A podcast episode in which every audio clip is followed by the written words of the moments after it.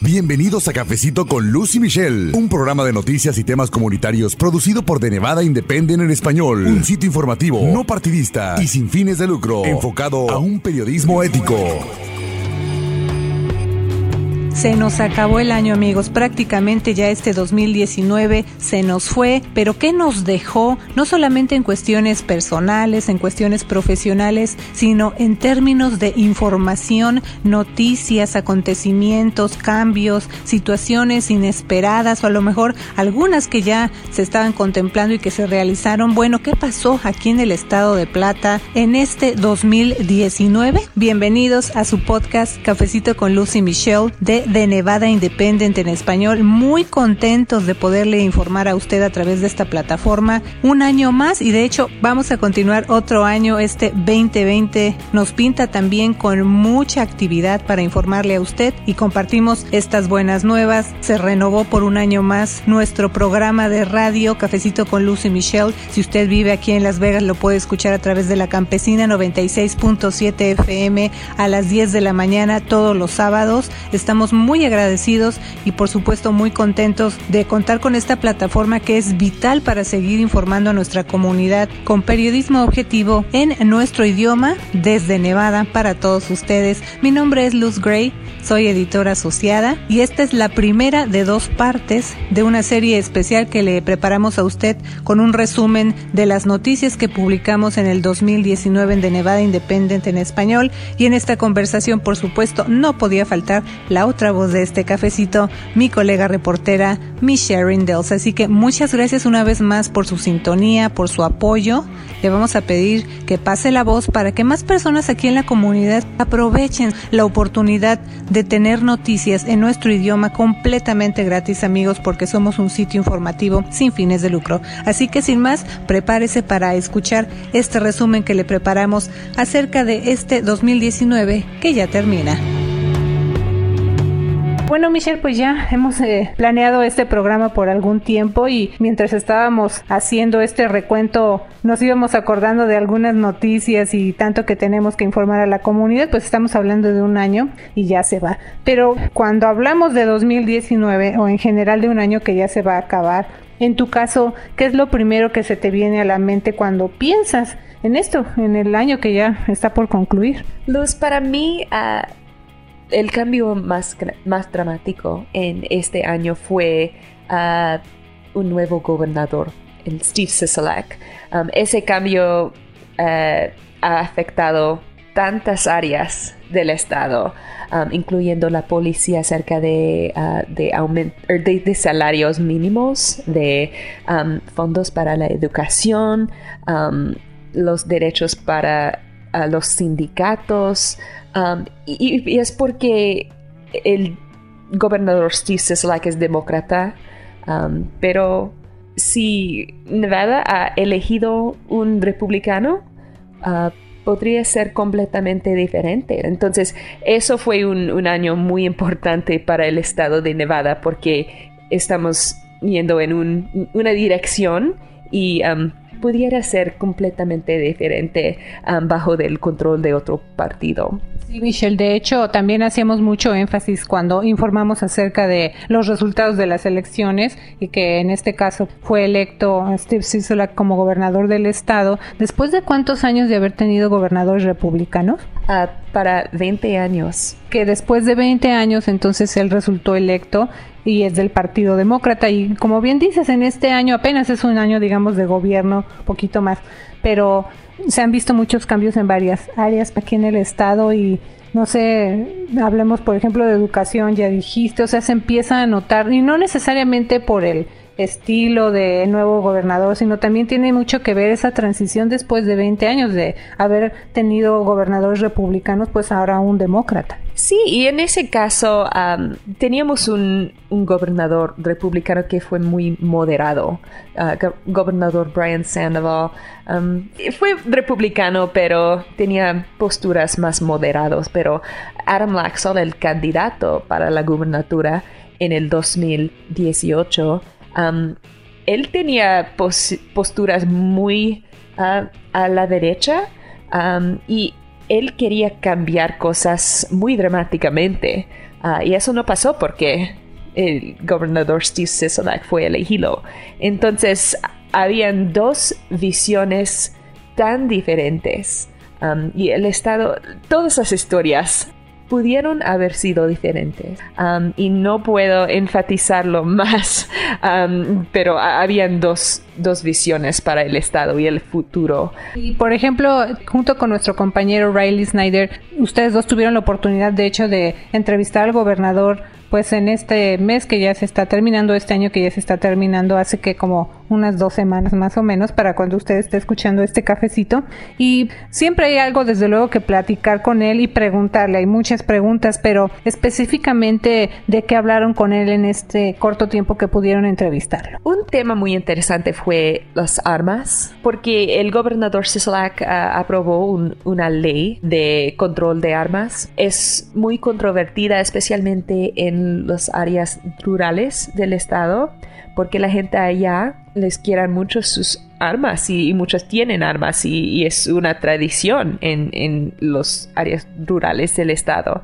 Um, entonces esa regla que uh, van en vigor en, el nuevo año es muy controvertida, es un um, control de antecedentes uh, criminales, entonces ese es un sistema más estricto para a tratar de, evitar que armas están en las manos de la gente que tienen un récord criminal. Y eso entre otras áreas, ¿no? Pero algo más que quisieras agregar con respecto a este tema de el recuento que estamos haciendo que bueno, en este año Nevada tuvo ese cambio histórico con este gobernador demócrata después de haber tenido gobernadores republicanos por 20 años. ¿Algo más en esa área, Michelle? Sí, quiero enfatizar las armas porque Adam Laxon, el otro candidato para la gubernatura, estaba muy en pro de las armas y él está muy en contra de, esa nueva ley. Entonces, um, Steve Sisolak dijo que no han anticipado uh, la reacción contra esta nueva ley de control de antecedentes um, en las áreas rurales del estado. Dijo que hizo promesas como él quería prohibir armas de asalto, pero nos dijo que no entiende completamente ah, acerca de las armas. Eh, eh, fue interesante que él admitió eso, pero dijo que no, no tengo mucha experiencia con armas. No sé qué exactamente es la diferencia entre un arma de asalto Um, y otro tipo de, arma. E, entonces, él no, no sabe exactamente qué quiere prohibir. Um, cómo escribe esa ley que quiere, que prometió en la campaña. Sí, también movimientos que hubo en la legislatura con respecto a ese tema también, precisamente esta ley que era un proyecto y se convirtió entonces en ley. Entonces, ese tema siempre va a ser controversial y vamos a ver qué va a pasar en los años siguientes de su gobierno. Estamos dejando también otras áreas pendientes, pues desde luego hay muchas áreas pendientes en todo lo que pasó aquí a nivel estatal. Pero, eh, por ejemplo, Michelle, ya hablamos uno de, de las noticias trascendentes en este 2019, un gobernador, nuevo gobernador para Nevada y en este caso demócrata. Pero también, por ejemplo, tú cubres mucho lo que es el área de la marihuana que también aquí en Nevada pues ya les hemos informado, primero se aprobó la ley para que fuera para su uso medicinal y después ya para uso recreativo. Entonces también desde que se aprobó esa ley, que fue en julio, de recreativa, el 2016. Entonces ya queríamos ver, bueno, qué había pasado y qué, iba a pasar, qué cuestiones se iban a empezar a generar con esa nueva ley, que desde luego también ya es otro tipo de enfoque porque es marihuana para uso recreativo, pero ¿qué ha pasado con eso desde que se convirtió en ley para poderla consumir y en cuanto a la parte recreativa de la marihuana? Sí, Luz, a principios de las ventas de marihuana recreativa, la historia fue que Nevada fue una historia de éxito y un ejemplo para todos los otros estados porque las ventas empezaron más temprano que las expectativas, pero también que las reglas y la regulación parecieron que todo estaba en orden. Pero este año fue un cambio para el Estado. muchos problemas aparecieron. Por ejemplo, habían extranjeros que intentaron entrar el mercado de marihuana legal en Nevada. Um, estaban tratando de abrir un, dispensario, no lo hicieron, pero estaban pensando en eso y estaban pensando en, en sobornos prácticamente para los políticos, para que cambien las reglas para ellos. Um, entonces habían ese escándalo. Por ejemplo, en este caso, inversionistas extranjeros trataron de abrir eh, dispensarios aquí en el estado y eso no es legal. Eso es legal, pero lo que no era legal fue su plan para dar dinero, donaciones de campaña a varios candidatos para que se cambien las reglas para ellos. Y entonces es, es casi un casi es un soborno y es sujeto de un, una investigación nacional y también tiene lazos la investigación de presidente Donald Trump. Entonces eso, eso es muy en la luz ahora. Um, y el gobernador Sisolak respondió muy rápidamente a la noticia que, uh, que habían esos, esas personas que están parte de esta investigación y también quieren ser involucrados en el mercado legal de Nevada para marihuana. Uh, pero eso, todo eso no pasó, no, no recibieron una licencia, no abrieron un dispensario. Um, pero hay mucha atención en la industria. ¿Quién necesita cambiar para prevenir que hay más problemas, que hay corrupción? todo eso. Que vaya a haber también intentos de que estos negocios operen no de manera tan legal. Por eso también cuando se aprueba esta ley para que sea el consumo y la venta de marihuana recreativa, pues es para tener esas regulaciones y tratar de evitar precisamente ese comercio ilegal o el mercado negro como se dice, pero como estamos haciendo esta revisión de lo que ha pasado en este año con respecto, en este caso a la marihuana, Michelle, entonces en este año empezaron a salir todas esas cuestiones que no estaban contempladas cuando se aprobó la ley, ¿no? Sí, Luz, y muchas cosas estaban secretos, incluyendo los nombres de los dueños de cada negocio de marihuana. Entonces, no había mucha información en el público y, y por eso no había mucha análisis acerca de eso. Entonces, después de la elección de gobernador Steve Sisolak, aprobaron una ley que hace más transparencia en ese sector y revela los nombres de los dueños y, después de más información está saliendo a la luz, estamos aprendiendo que hay problemas con el sistema. Y un otro ejemplo es que habían posiblemente fraude en, en los ah, laboratorios de, ah, de, pruebas de marihuana. una gran diferencia entre lo que se llama el mercado negro y el mercado legal es que cada producto es aprobado por un, laboratorio independiente. Entonces ese laboratorio está chequeando para contaminación, bacteria y cosas así. Y también la potencia de cada cada tipo de marihuana. Hay medidas de un químico se llama THC y eso tiene un gran efecto en, el cuerpo. Entonces los laboratorios están midiendo el nivel de esa química, um, pero creo que posiblemente habían fraude y están diciendo mentiras acerca de la potencia de, marihuana um, y por eso uh, hay una investigación que está pasando ahora para ver si, si los etiquetas en cada producto de marihuana son correctos o son, son incorrectos um, y, y solamente están cambiando para que las tiendas pueden hacer más dinero. Pues todo eso es lo que está pasando después en este año, ya que se firmó la ley entonces de para uso recreativo y de la marihuana y el consumo también,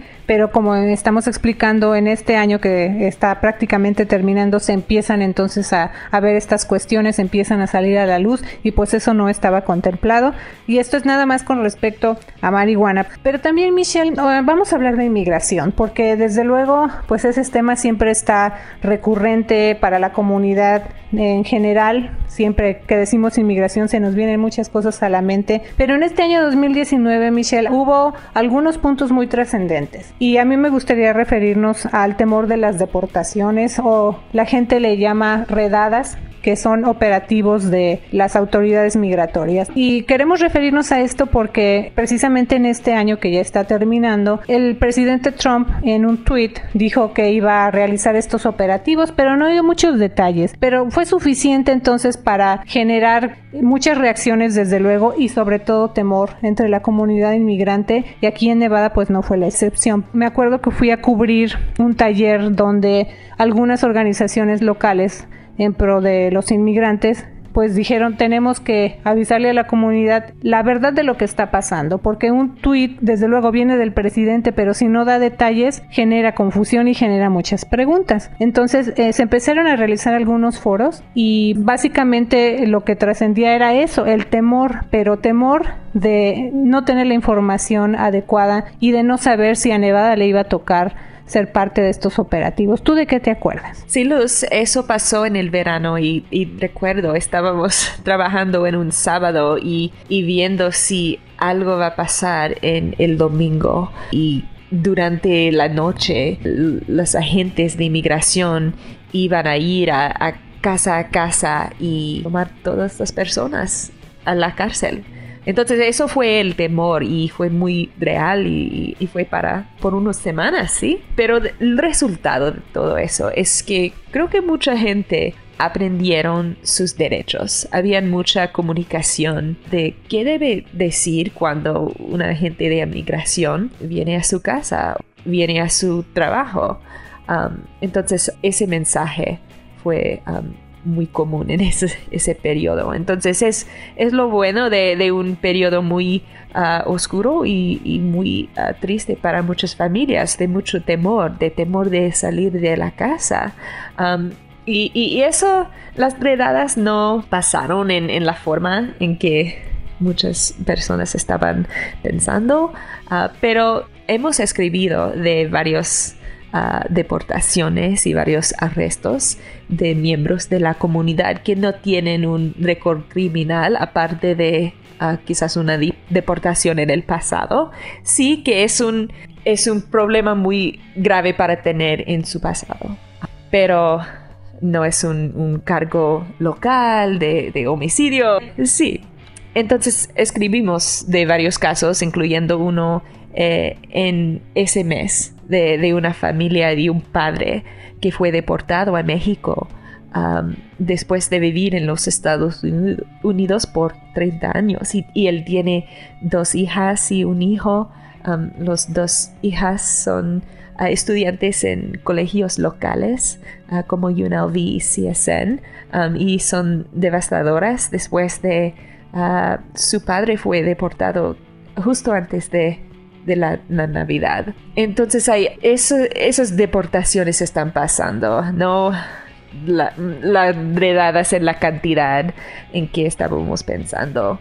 Um, sí, pero las policías están real y um, están afectando a las familias locales. Las pólizas, efectivamente. Michelle, yo me acuerdo también de otro caso de una infracción, digamos, de carácter menor, como estamos explicando, como una cuestión así menor desde el punto de vista legal termina en una deportación. ¿Te acuerdas que informamos el caso de eh, esta persona que estaba vendiendo algunos recuerdos con motivo del 5 de mayo? Estaba ahí en el área de Las Vegas Boulevard y también llega la policía y bueno, termina ella en el centro de detención y su caso en deportación.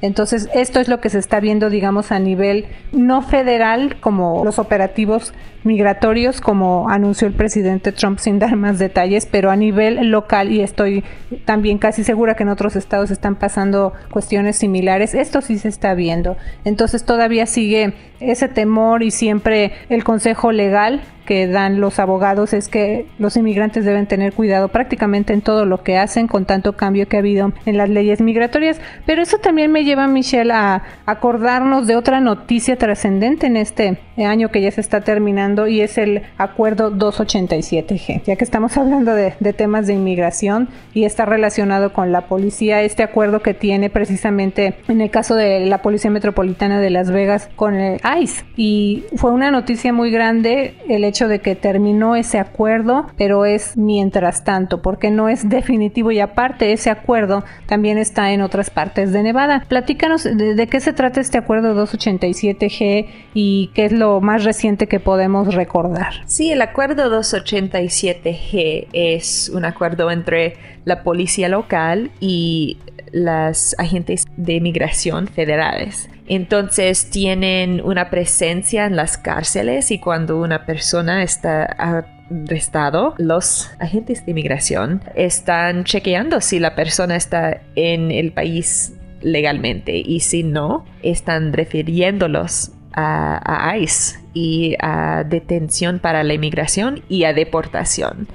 Entonces, ah, los en pro de ese acuerdo dicen que sí, eso es una oportunidad. Cuando alguien está arrestado, es una oportunidad en un lugar seguro, el cárcel, ah, para chequear eh, los antecedentes de la persona y, para deportarlos si, si no están en, en el país legalmente. Pero el argumento en contra es que la policía local debe pensar en asuntos locales, criminales locales, como si hay homicidios, si uh, violación y, robos, cosas así, um, pero no de asuntos migratorios, que son el cargo de los agentes federales. Entonces, dicen que los recursos locales están gastados en prioridades federales, en eh, un agente federal y no en la seguridad de la comunidad local.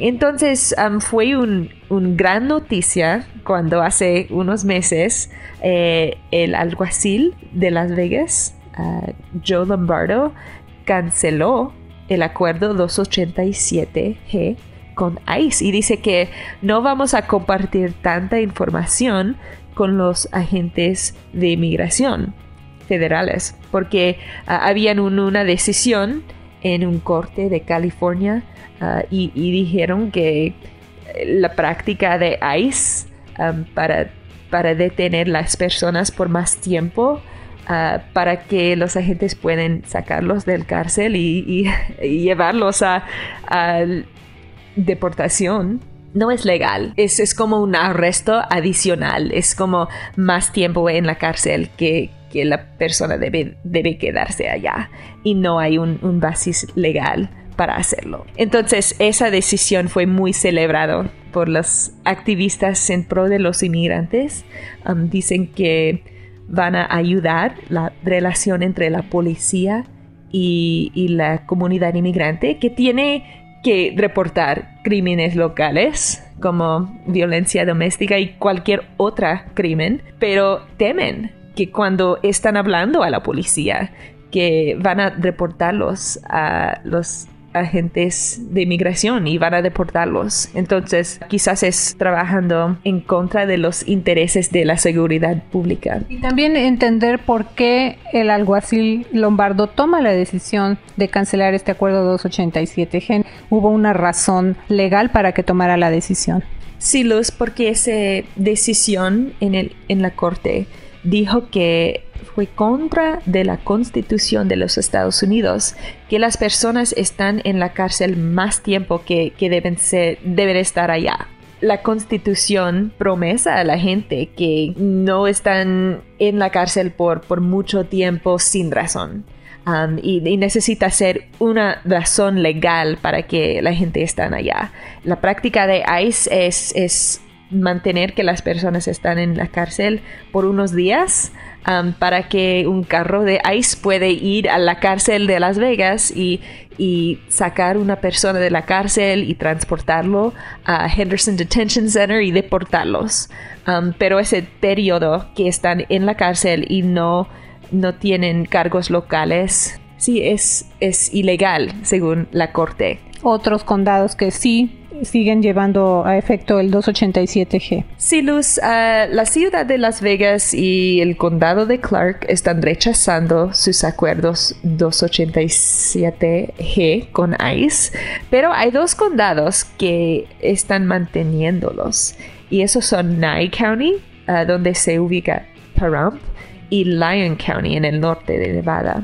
Y ellos dicen que no están de acuerdo con la interpretación de esa decisión de la Corte de California. dice que no, no, creo que estamos obedeciendo las leyes. Entonces hay un desacuerdo en interpretación y es posible que van a haber una demanda ah, contra Las Vegas o contra esos otros condados que tienen 287G para que resolver ese ese desacuerdo entre los los varios condados. Sí, eso es otra cosa que quería abordar. Anunciamos esta noticia de la cancelación del 287G por parte de la Policía Metropolitana de Las Vegas y ICE, pero esto no es final porque están estos debates y eh, también estas cuestiones legales para tratar de revertirlo, ¿no? Sí, quizás vamos a ver demandas ah, acerca de, de ese tema y también hay un esfuerzo de crear una ley en el estado de Nevada que permite que las localidades pueden cooperar con ICE.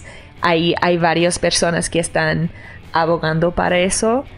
Son republicanos, son candidatos y están haciendo una campaña para, para promover esa idea. Creo que porque los demócratas están en control de la legislatura y hay un demócrata que es gobernador, que eso no van a pasar, pero sí, siempre hay, hay personas que están tratando de pasar una ley que resuelva ese, ese tema, pero restaura la colaboración entre la policía y ICE. Así es, y pues eh, parte de este recuento de 2019, entonces eh, ya hablamos, por ejemplo, de que el nuevo gobernador en Nevada en este año, eh, también cambios para la industria de la marihuana y nos referimos también a cuestiones de inmigración a nivel local. Pero llegó el tiempo de decirle adiós nada más por este día, pero también le vamos a invitar a que nos escuche la próxima semana porque le vamos a presentar la segunda parte de este recuento de noticias 2019 que le informamos a través de Nevada Independent en español. Nuestro estado, nuestras noticias, nuestra voz. Mi nombre es Luz Gray. Y siga muy pendiente del siguiente recuento que le vamos a presentar. Gracias, Michelle. Gracias, Luz. Gracias por habernos acompañado a una emisión más de Cafecito con Luz y Michelle. Un programa de noticias y temas comunitarios producido por The Nevada Independent en español. Un sitio informativo, no partidista y sin fines de lucro, enfocado a un periodismo ético. The Nevada Independent en español. Nuestro estado, nuestras noticias, nuestra, voz.